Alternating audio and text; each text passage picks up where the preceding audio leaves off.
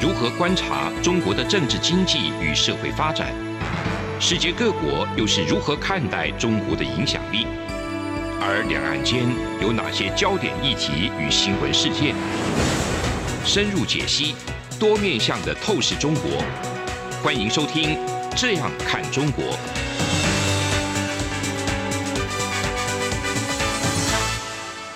各位听众，大家好，这里是中央广播电台台湾之音，我是主持人陈冠廷。您现在收听的是《这样看中国》节目。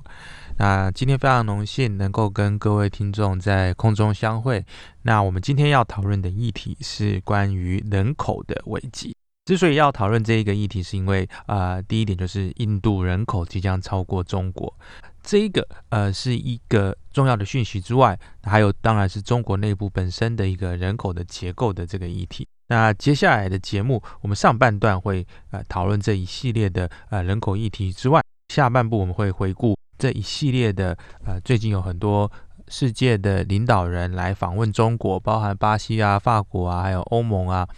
那在更早之前，还有德国等等。那这一系列的。访问中国的行动，还有中国的反应，会给台湾带来什么样的机遇与挑战？那主要是这两件事情要跟各位呃听众来分享。那首先，根据联合国的最新的估计，印度人口很快就会追上中国。另外一部分就是说，印度跟中国现在都拥有管理难度极高的呃庞大人口，但是印度啊未来世界第一人口大国的发展前景。却跟中国作为全球第一人口大国的状况不太一样，因为随着国家的经济发展进步，生育率逐渐下降，当然是正常的事情。那尽管生育下降会使国家呃步入高龄化社会，但是也随着呃这样子的发展，国家会比较有能力为老年人口提供经济社会的保障，那也可以运用科技。医疗让这个老年人口能够在他的中高年的时期也能够保持良好的状态，考量各种的生理、心理各种总和因素之后，呃，反而可以度过这种高龄化人口的这种挑战。那在这个状况的话，我们有一个很好的例子，就比方说是日本啊，日本目前已经迈入。高龄化社会，那甚至有人说是超高龄化的社会国家，基本上它也有呃，就是循循着我刚才讲的这个脉络前进，没有影响到国家存续的危机，那也没有给社会造成太大的呃动荡跟挑战，因为他们的这种呃技术、经济还有资本投入在这一个高龄化社会上，已经有相对完善的基础建设。印度也是依循着日本等等国家的模式。平稳的往高龄化迈进的。那我们接下来要讲一个比较不一样的例子，跟中国来跟其他国家做一个比较。中国是从一九八零年代开始实施计划生育政策，所以它的这一个过程是不自然的生育率下降。那不自然的生育下降，大家还记得吧？就是这种你说一胎化等等的。那这样子的结果就是中国的年轻劳动力会提前萎缩。其实中国是在去年，去年哦就已经提早迎来人口负成长的时代了。换言之，中国未来年轻人面临的抚养压力，会比世界上任何一个国家都还要严重。呃，同时哈，他们也要提早面对高龄化社会，这会让中国的家户普遍还没发展到足够为其老年人口提供社会保障的程度，就是所谓的未富啊先老的状况。印度跟中国目前的人口啊，尽管相当，如果大家看一下人口金字塔的结构，好，那大家可以自己先上网去搜寻印度跟啊中国的人口金字塔的结构。从这个人口金字塔的这个结构，你可以看出来说，印度有将近百分之八十的人口都在五十岁以下，相反的，中国有超过三分之一啊的这个人。好像是都大于五十岁，所以相比于印度的人口红利，中国的大量人口反而慢慢的变成是人口压力，而且比较难以解决。更令情况嗯恶化的是，中国是世界上退休年龄最低的国家。中国是世界上退休年龄最低的国家，也就是说，多数工人在六十岁以前都会选择退休。这会使得国家的这个养老基金还有照护系统面临巨大的压力，同时也会让这个劳动市场面临人才短缺的窘境啊。那人口危机当然也会冲击中国最重要的房地产市场。房地产的经济占中国的经济总量啊，中国的经济整体产出的约四分之一，所以是非常重要的产业。那之前随着疫情的呃压力，还有恒大的债务危机，有一系列的股牌效应，中国的房地产也面临巨大的债务危机，还有一些下市潮、人口危机，还有啊中国极端保守的移民政策，让人们对未来的中国房屋市场的需求没有办法乐观，所以房地产的复苏大概也是遥遥无期。讲了这么多，请问中国有没有对诶这个濒临失控的人口问题寄出一些解决方案呢？其实是有的哈，比方说中共开启了两孩的政策，那前年啊正式开启了提个三个小朋友的政策哈，就是。可以生两个，可以生三个。可是专家认为说，呃，变化来得太晚了，而且中国在呃疫情时代的经济问题越发严重，所以年轻人的失业率又在飙升的状况之下，就没有想要自产的动机，没有想要生育的动机，这也会让中国的啊人口问题越来越难去解决。那我们可以知道说。一个国家的国家战略，人口的议题当然是非常重要的，因为呃，国家的组成是由人民、土地等等，那人民是最重要的一个因素。人口遇到这样大的危机的话啊，中国现在要做的决策，可能真正展开效应，都要等这个十八年啊、十年了等等，因为还有它的这个呃延迟性啊，政策执行的延迟性。那特别是关于人口、劳动人口的话，我们就不算十八岁，我们就从十六岁开始算好了哈。就算是从十六岁以后开始算，那你现在的决策都会要延迟十六年，开放这个嗯这个一胎化两胎哈。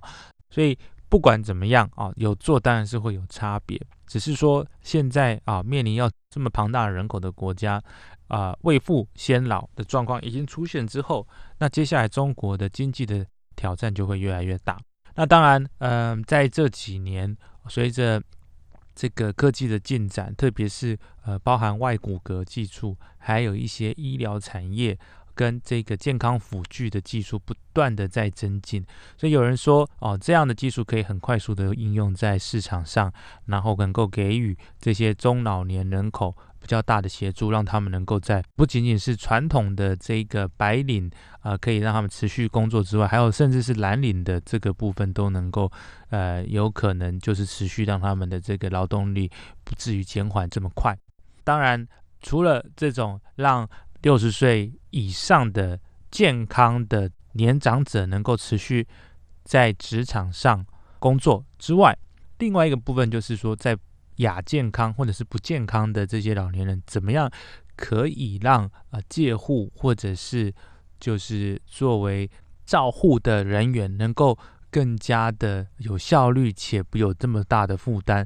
那当然就是呃包含如果给专业的照护人员的话，一些重要的健康的一些辅具的设施，这也会有所帮助。所以比起啊二三十年前啊这一些的呃装置。这一些的医疗的装备，或者是说辅具，都有着长足的发展。那近年又有智慧化、AI 化等等，所以对于未来来看的话，当然呃可能会有所注意。不过人口的问题。它是每一个国家都必须非常重视的，呃，一个战略议题。那中国过去采取直接干预，哈，用非自然的方式去干预，所以我们会看到，呃，它所遇到的挑战也是会比较棘手一点的，因为其实是全世界大概很少有国家能够这么有办法用这么大的力道去干预，呃，这种生产的方式。又取得那个时候是当然是取得成效，那现在就是会有一些后果。我认为这是接下来哈观察中国跟印度，包含他们的经济发展以及他们对老龄化社会的一些议题，我觉得是要更花更多资源去从中来去观察。最后我也是认为说，中国的劳动市场其实还有一块哈，我们应该可以专注的，就是女性的劳动力参与。那呃这几年，当然，嗯，中国这种过去那种传统社会，在呃妇女必须在家里的这个已经开始有些变化，可是这个变化跟这个速度还是不够快哈。那未来怎么样提高啊妇女参与职场？那甚至是说。在这种呃同工同酬，并且是在职场上不会遭遇到呃不同的呃这种待遇，然后能够有比较稳当的。政策上去协助的话，对中国的劳动人口也会有所帮助。总而言之，现在世界各国因应呃老龄化的社会，包含把退休的年龄往上调等，都是一些呃政策的一些指标。那我们也建议哈，中国的相关的政策的研究者能够开始参考一下其他国家的做法，然后进行快速的调整。办这个人口红利之外，可能还会有人口的负担，那对于整个中国的这个发展会有很大的影响。最后再谈到一下移民的这个策略啊，那中国大家应该很清楚哈，对于这个移民的政策，其实跟呃美国啊，或者是说跟一些其他的比较开放的国家是不太一样的。那除此之外，主动想要移民到中国的人口确实也没有那么多了哈，有各种因素。我想其中一个因素就是。比较少人想要在比较专制并且被强力管控的状况之下生活，这对于一个国家的健康的人口政策也是会有影响的。所以体制上面的原因，我认为也是有的。节目到这边，我们先休息一下，我们稍后回来继续来讨论。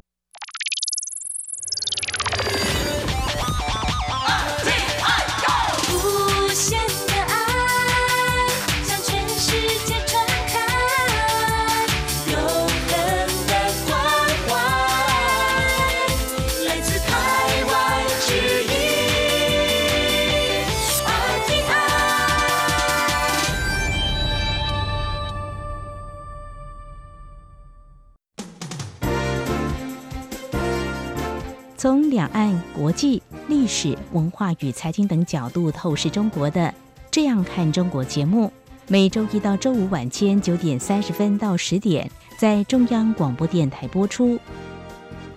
如果您对《这样看中国》节目有任何收听想法或意见，欢迎寄信到台北市北安路五十五号，也可以透过电子邮件的方式。节目有两个信箱：二零二零 at。R t i 点 o r g 点 t w，或是二零二零零二零三 n e w s at gmail.com。再次谢谢听众朋友们的收听与支持，请持续锁定每周一到周五晚间九点三十分到十点播出的《这样看中国》节目。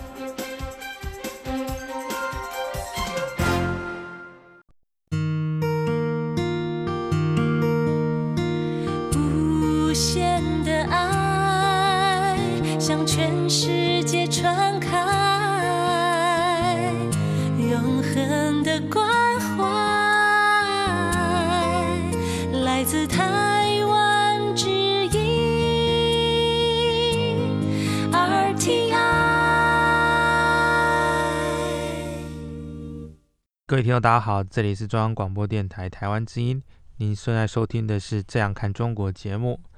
那节目上半段我们谈到关于人口的议题，那接下来我们要谈一下跟地缘政治或者是中国的国际关系比较有关的，特别是巴西总统啊鲁拉访中发表的一系列言论。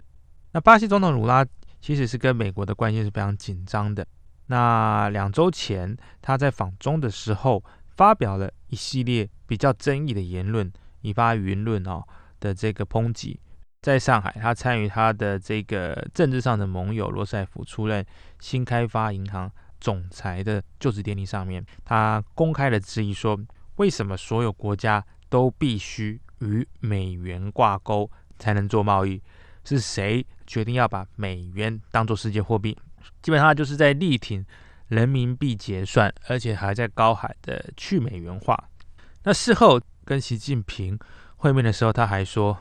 美国必须停止助长战争，就和平展开讨论。然后他说，欧盟也必须要开始讨论和平。他也强调巴西奉行一中原则。当然，这样子的言辞遭到台湾我方的外交部强烈的啊谴责。美国的白宫国家安全会议发言人科比也公开评论说，鲁拉是在鹦鹉学舌啊，在学莫斯科跟中国的外交宣传语言。那鲁拉的这一系列的争议行为，也让他的外交访问行程踢到铁板。鲁拉在四月二十二号会晤葡萄牙总理。德索沙后，葡萄牙总理就很公开的表示，他的立场跟鲁拉的立场不一样。葡萄牙认为乌克兰完全有捍卫自己安全与主权的呃正当性。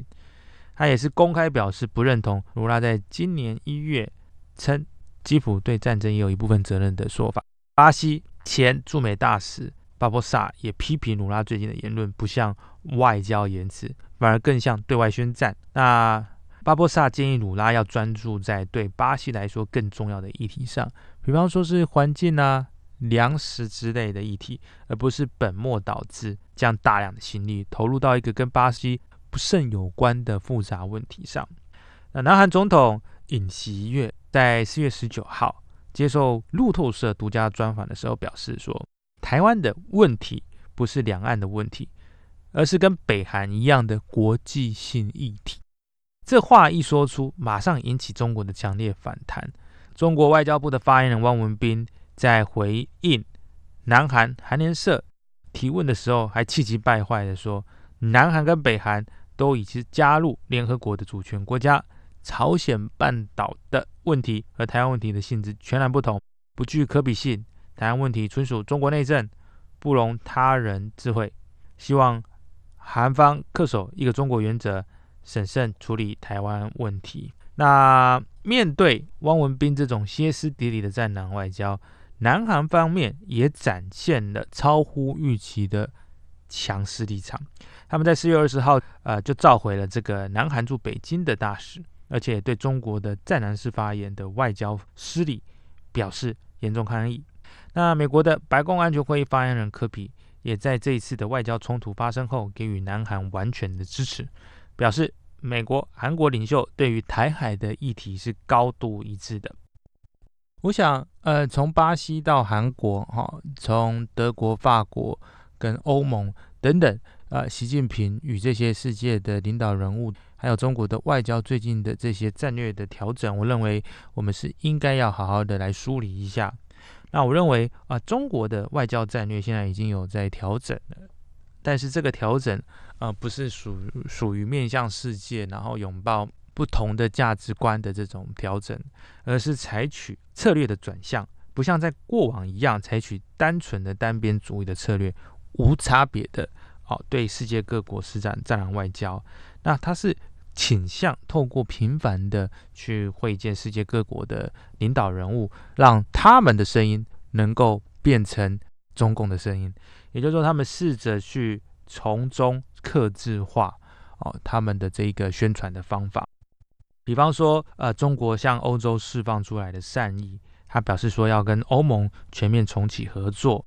具体的做法，首先是先让马克宏跟冯德莱恩访中的时候，刻意冷落对中立场比较强硬的冯德莱恩，然后再让马克宏的外长会议啊发表这种战略中立的这种言论，来去制造西方民主阵营的分裂。好在哦，这样子的策略，欧洲或者是美国都很清楚，还有他的这个世界的盟友，像 G7 的外长会议中，他们对中国跟俄国的这种呃立场就非常的呃鲜明。他们在会议的联合声明中，坚定的要求俄军立刻无条件的啊撤离乌克兰，也表示对台湾海峡和平的重视度。法国的外交部长也在会议中呃。表示说，法国尊重台海现状，坚定维持台海和平的立场，那就是试图想要打破外界对于法国跟西方民主阵营不同新的质疑。后来，德国的外长贝伯克他有把握去访问中国的机会，那在秦刚的联合记者会中啊，针对台海的安全啊，禁止对俄军售的议题，都发表非常坚定的立场。那其实对台湾来说，我们可以从中国跟西方。民主阵营的一系列攻防中学到的，就是说中国会尝试着特别是在这一年来哈，他们开始会尝试着去克制化、去调整他们的战狼外交，也就是说，他们会合作一切可以合作的对象来对抗一切他们想对抗的这个呃挑战者。有些时候可能是用国际不同的呃这一个国家来去拉拢，然后来去做一个打破这种团结的这种形象。那特别是在欧洲的话，他们会一个一个从国家跟国家之间，他会找出里面的可能性的潜在的冲突，然后再去拉拢这些国家，或者是利用中国的这个商业领域去拉拢这些国家。那其实不仅仅是这种国家对国家的拉拢而已，包含国家内部的他们的这个不同的政党、不同的派系，中国都有可能两手伸进去，来去做呃他们的。统战也好，或者是说利用呃这样子的方式来去把敌对的能量把它降低，然后让比较亲中共的这些能量把它提高。所以我认为面对这样子的威胁，台湾可能也要学习这一次狙击外长会议的代表，他们不分党派、不分阵营的啊，向国人跟世界展现他们对。捍卫他们体制的决心跟信心。那这一次啊，鲁拉巴西的总统又再一次的，就是印证说，中国他们的这些策略确实有做一些有效的调整。那这样的调整的话，未来也会常常见到。那我也相信啊，包含我们的国人同胞，或者是我们所有来自呃对岸或者世界的听众，都要很有清晰的认知，民主体制跟非民主体制的对抗。行之有年的，它不会是一帆风顺的，它不会是天上掉下来的礼物，它是要经过啊所有不同时代的人一同努力去守护，它才有办法持续下去。民主制度一直以来也不是人类社会的常态，那在过去的呃人类文明的这个浩瀚的长河里面，更多的时期是要么就是所谓的寡头制，要么就是独裁。哦，单一的君主的这个绝对的专政制，所以相对到走到现在这种呃民主的制度，是经历过很长时间的挑战磨合，然后。各个不同的呃世界来自不同的地域的人的努力而成的，千万也不要以为它是一个这么简单啊就能够长保民主制度是很简单的事情，它一直以来都不简单，它都是需要花时间精力去维护的。那未来包含俄国跟中国都会用尽他们所有的能量，一方面是去削弱，一方面是去颠覆，都有可能，所以我们更要呃团结在一起。啊，对我们制度能够有信心，而且有决心，让这个制度在台湾啊，甚至是这个对岸能够呃发展下去。不论中国的外交策略，他们怎么样的变化，那他们去对抗美国，然后去呃并吞台湾的军事上面的野心，事实上也都没有缓解。那这几个礼拜，我们常常看到说，呃，中共的这个航空母舰啊，不断的出现在媒体的头条上面哈。这样子的做法其实就是硬的更硬，软的更软。不过软从来也不是对台湾，而是对他这些世界其他的各国的可能对于美国不认同的国家，以欧美为首不认同的国家，他们都会努力的去争取。所以说，我们看到这个努拉在访中以后就高喊的国际货币要去美元化啊，要用人民币做做国际货币啊，一直以来大家都说。呃，中国他没有要争霸哈，也不是大家哈，主要是中国自己的领导人会这样说，特别是邓小平的韬光养晦。可是这种高喊国际货币去美元，然后用人民币做国际货币，其实这种在金融上面就是等同于跟美国的一个就是想要取代美国的霸权。也就是说，中国它的这个野心的高涨是绝对是有这样子的趋势的。那是不是可以这么做？我们可以再讨论，但是主要我们要想的是说，为什么美元可以作为国际通用的货币啊？这个我们当然是下次我们节目再继续讨论。但是我觉得还是一样，我们讲到体制，就是说，在一个稳定、可被预测的体制，金融体系也好，才能够吸引到更多的国际的信任。这三四年来，中国对金融市场的干预，甚至是对居民的生命安全的这种直接的影响，我们都很清楚，在疫情的时代都看得很清楚，就连在上海都有这种全面性的强硬封城的状况之下，也就是说，呃，金融的这种状况在中国有点不太可以被预测的，因为他们是属于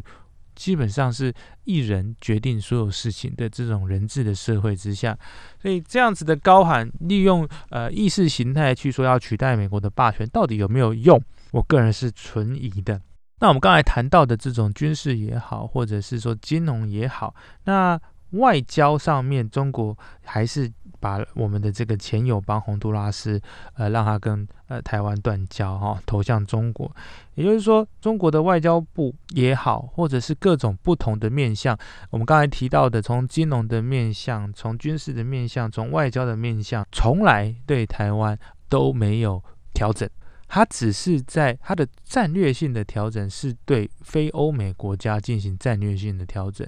来去啊收拢，来去拉拢这一些国家，来去把他自己的声音去放大。也就是说，中国不再只用自己的喉咙发声，哈，它也会利用这一些其他的，特别是发展中的大国，像巴西也好，来去对抗。那当然，这对美国的世界的影响力就会有一些牵制的作用，就是在美国的自家的院子，南美就是及美国就哈咫尺之遥，那这样子的影响当然就会更大。那台湾过去的一些重要的啊邦交国都在中南美洲国家，那现在呃随着中国在这些地域的影响力增加，当然也会让美国感受到呃挑战。台湾。很多人说，诶，那那台湾接下来遇到这么多赤裸裸的威胁，我们还有什么选择？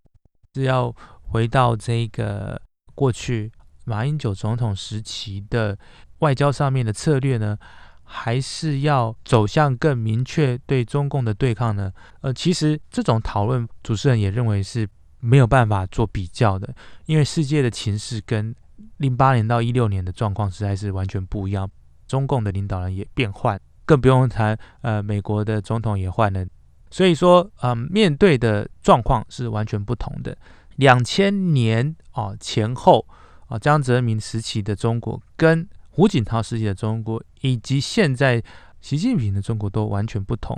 那他们的国力有着长足的。飞跃式的变化，特别是在军力的比较上面，跟美国从完全不具可比性到成为呃具可比性的对手，那这样子的变化也让美国感到压力，事实上也让中国周遭的邻国都感到压力。但感到压力有来自两个元素啊，其中一个元素当然就是他们能力的增长，另外一个当然就是他们意图的增长。也要说过去这些周遭国家认为中国的意图是在发展其自家的。啊，经济，那当然，就算中国在那种状况之下，一样有着非传统武力，像核子武器等，他们都比较呃不会感受到直接上面的威胁，因为他们不会认为说两千年多的这些呃时期的时候，中国会向台湾或者是向周遭各国有很侵略性的行为，那个时候没有，但是现在他们是同时具备能力跟意图，所以当然会让呃这些周边国家感到压力。那再次感谢各位听众的收听。我有收到在啊网页上的留言，也有啊过去这一两年来也有来自对岸的听众直接啊寄送明信片来，那我都非常感谢大家的支持跟鼓励。再次感谢各位听众的收听，我们下周再会。